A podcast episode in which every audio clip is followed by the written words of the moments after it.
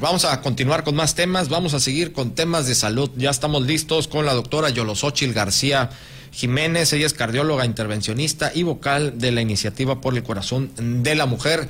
Está lista con nosotros, doctora. Buenas tardes. Jorge, muy buenas tardes a ti y a toda la audiencia. Y doctora, pues nos, nos, eh, quedamos con el tema, con el tema de obesidad y sobrepeso, ¿no?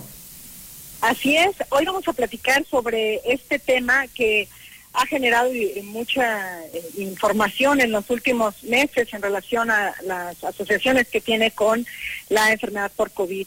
Eh, bueno, nada más hay que recordar que la obesidad es aquella acumulación excesiva o normal de grasa en cualquier eh, persona y que nosotros tenemos varias formas de poder identificar si caemos en este rango de esta enfermedad, porque actualmente se cataloga como una enfermedad sistémica, es decir, que involucra varios órganos y que de ellas se derivan varias enfermedades.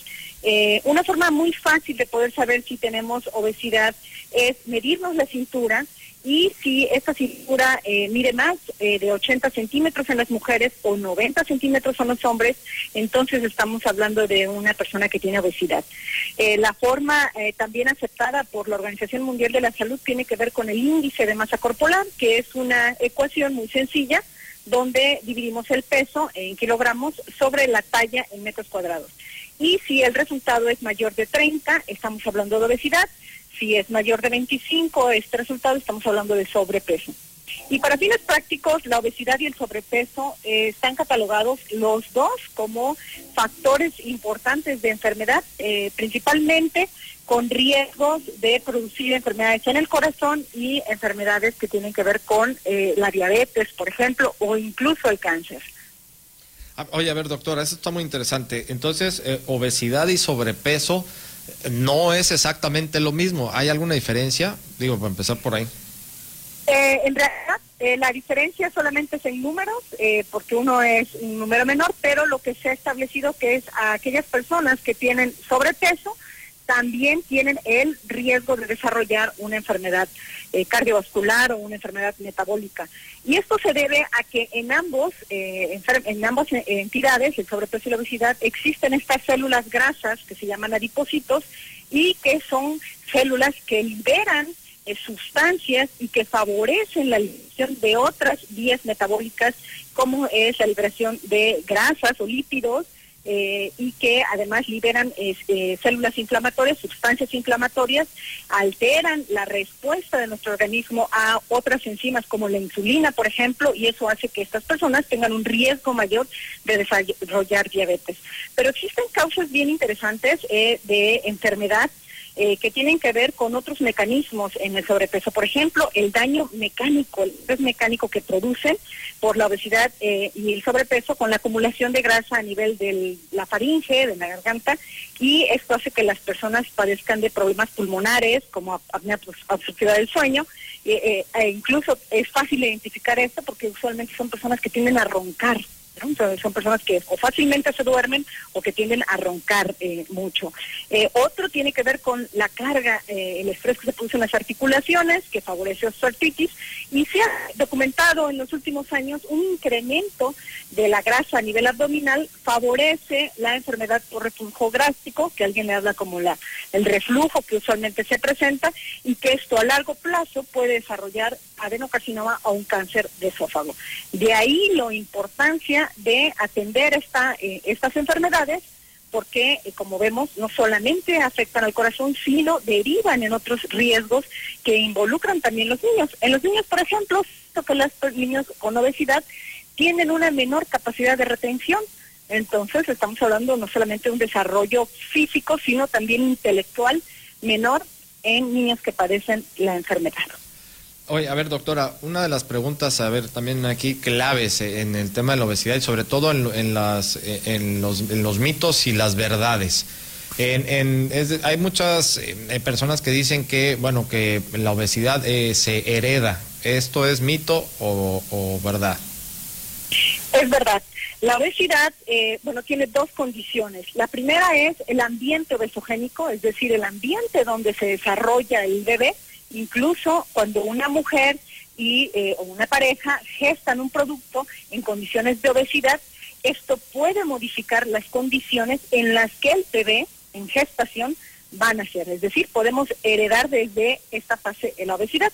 Pero también se han identificado genes, ¿sí? en especial un gen que se llama FTO, que está en el cromosoma 16, y que se ha documentado tu eh, relación con la obesidad específicamente, más que el sobrepeso. Y eh, bueno, otra cosa muy importante tiene que ver que los factores ambientales en los que nos desarrollamos, este ambiente como menciono, obesogénico, sedentarismo, malos hábitos dentro de la familia o la comunidad donde se desarrolla esta, eh, la persona, pueden modificar las condiciones genéticas y hacer que se desarrolle la obesidad. Entonces, es, ¿verdad?, esta afirmación. Eh, doctora, a ver, te, voy a hacer, y aquí ya no es tanto una pregunta, eh, eh, aquí es un posicionamiento y, a ver si lo, podemos compartir y sobre todo que tú nos des tu punto de vista.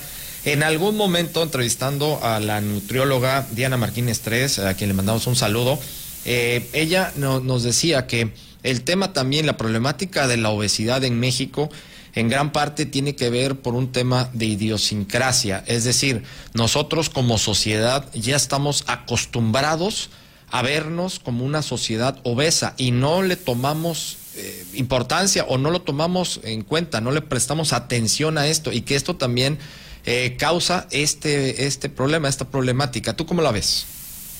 Bueno, eso es verdad. Eh, sin embargo, hay que, hay que hacer mención que la obesidad eh, a veces tiende a ser eh, gestionada como una decisión solamente personal, es decir, eh, la persona obesa es obesa por su propia decisión y no siempre es así. Existen otros factores, otros determinantes en la salud que inciden sobre el desarrollo de la obesidad. Y no estamos hablando de la genética o eh, de las condiciones individuales de riesgo, sino también eh, los, de las condiciones ambientales. Por ejemplo, el menor espacio de recreación que puede tener una, una comunidad o una familia, el menor tiempo que existe para esta recreación o los hábitos de hacer actividad física, la alimentación dentro del ámbito escolar, por ejemplo, que es muy importante, o incluso en los ámbitos laborales que se dan, eh, favorecer políticas que eh, permitan un mejor acceso a alimentos saludables tiene que ver también con estas decisiones o estas conductas de riesgo que puede tomar una persona. Entonces, eh, no solamente estamos hablando de eh, una enfermedad donde es una decisión individual, sino existen otros factores y por lo tanto tiene que ser vista y atacada también como, como otras políticas públicas para atender la enfermedad. Pues doctora, vamos a dejarlo hasta aquí. Sabemos que el tema es bastante largo, da para mucho. Hay varias preguntas que se quedaron aquí en el tintero, pero si te parece, la próxima semana volvemos a abordar este interesantísimo tema. Y aparte de lo interesante, eh, lo preocupante, y nos debemos de ocupar sobre ello, porque es una problemática, una de las principales problemáticas de salud eh, a nivel nacional. Es correcto, somos el primer lugar mundial de niños con obesidad y el segundo lugar de adultos con obesidad eh, y sobrepeso a nivel mundial también. Por lo tanto, es un problema de salud pública, es una pandemia que hoy se suma con otras enfermedades y se denominan sindemia, de las que tenemos que atender en forma oportuna. Excelente, doctora. Como siempre, muchísimas gracias y el próximo miércoles de nueva cuenta aquí en nuestra sección de salud contigo. Gracias a la audiencia. Muy buenas tardes. Muchas gracias a la doctora Yolosochil García Jiménez. Ella es cardióloga, intervencionista y vocal de la iniciativa por el corazón de la mujer en nuestra sección de salud. Vámonos al corte, regresamos con más.